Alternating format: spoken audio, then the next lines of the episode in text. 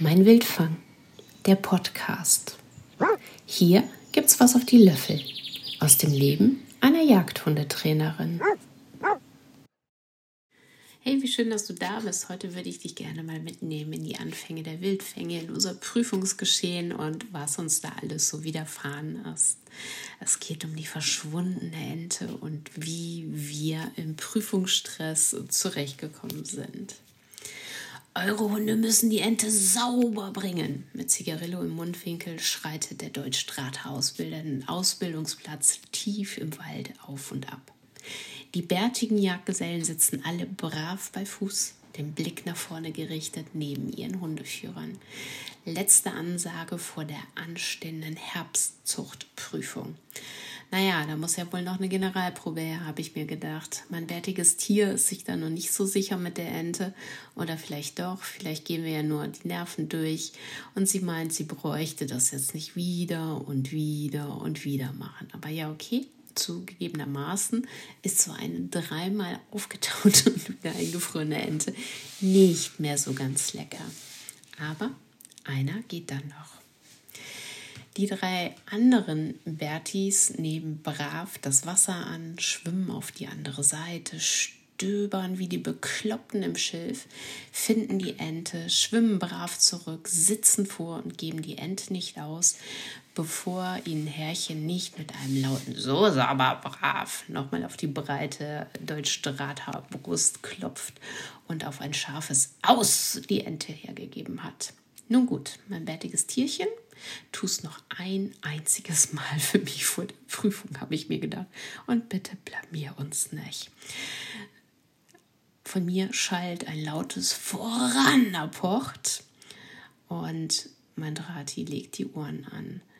Sie bekommt eine deutliche Geste über das Wasser hinweg Richtung Ente und die Erwartungshaltung eines sich in die Fluten stürzenden Dratis schwirrt ihr um die Ohren.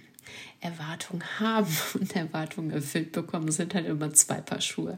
Das Berti biegt kurz vor der Wasserkante ab, nimmt meine Spur auf, läuft um den Tümpel herum und landet von der anderen Seite mit einem dicken Bauchplatscher im Wasser. Elegant ist anders, denke ich mir, aber ist egal. Die Schilfhalme bewegen sich wie wild. Oha, sie stöbert fleißig, finde ich ja schon super. Für den Moment. Einen sehr kurzen Moment. Und dann war auf der anderen Seite des Weihers Ruhe. Ich rufe nochmal über den See zur Erinnerung, such voran, such. Nichts. Ich höre nichts, ich sehe nichts und eine Minute vergeht.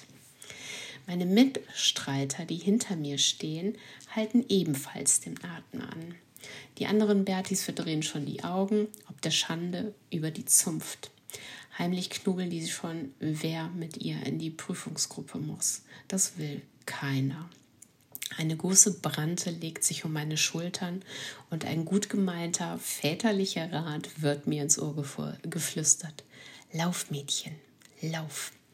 Ich laufe so schnell, wie mich meine geliebten Gummistiefel tragen, rutsche über moosige Steine, weiche ungeschickt einigen Ästen aus und da Rennen noch nie so meine Stärke war, wird der Sauerstoff echt knapp. Erreiche keuchend den Schiffgürtel und rufe mit letzter Luft nach, nach meinem bärtigen Tierchen.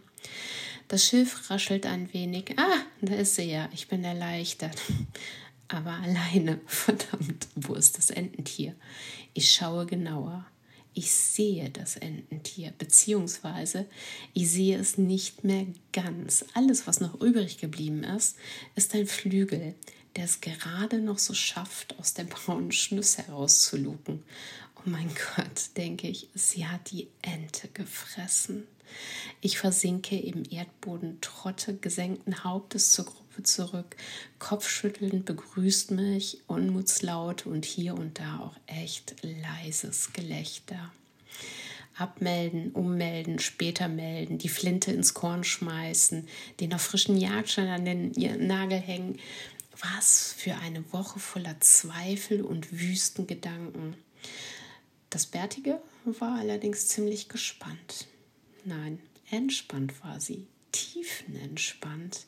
Na gut, wir waren gemeldet Und wie ein Mantra habe ich auf dem Weg zur Prüfung gebetet. Und wie viele Leute auf der Welt wissen eigentlich, was eine Herbstzuchtprüfung ist? Ein ganz, ganz geringer Teil. Und dieser ganz, ganz geringe Teil wird er nur wissen, wenn du dich hier zum Horst machst.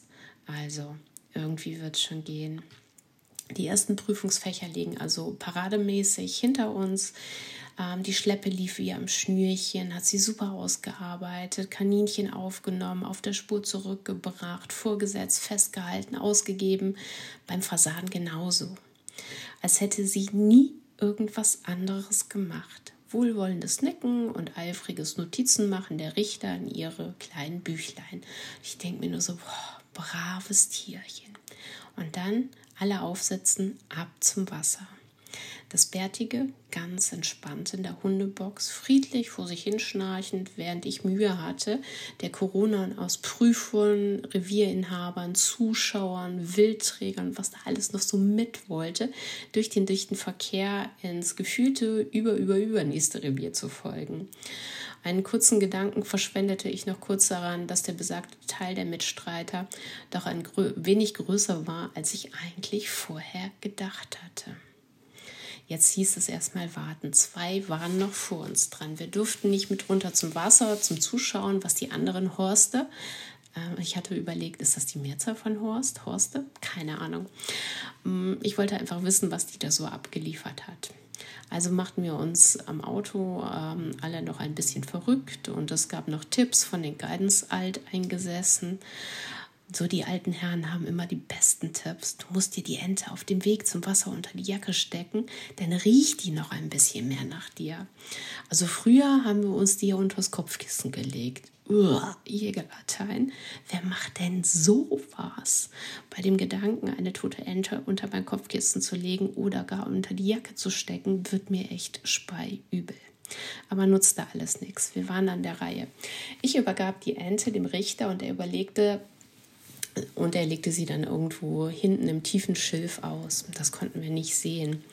Und wie schon so oft geübt, sollte das Berti das Wasser sofort annehmen, die freie Wasserfläche überqueren und stöbernd das Schilf nach der Ente umdrehen. Eine richtungsweisende Geste, wie selbstverständlich nahm sie das Wasser an, schwamm mit langen Zügen völlig souverän auf die andere Seite in den Schilfgürtel hinein und systematisch wurde auch alles von links auf rechts gedreht und dann wieder Ruhe. Mir wich so nach und nach alle Farbe aus dem Gesicht. Die Prüfer reckten ihre Hälse auf der Suche nach dem Bärtigen. Ein kräftiger Schulterschlag des Richters neben mir. Ich geriet ins Taumeln. Sag mal, die frisst doch wohl jetzt nicht die Ente, oder? Hinter mir verschluckte sich mein Ausbilder an seiner eigenen Spucke. Ich mit der letzten Luft. Quatsch, das hat die noch nie gemacht. Ob der fehlenden Farbe konnte man in meinem Gesicht keine Spur des Schwindels erahnen. Sekunden und Minuten des absoluten Bangs.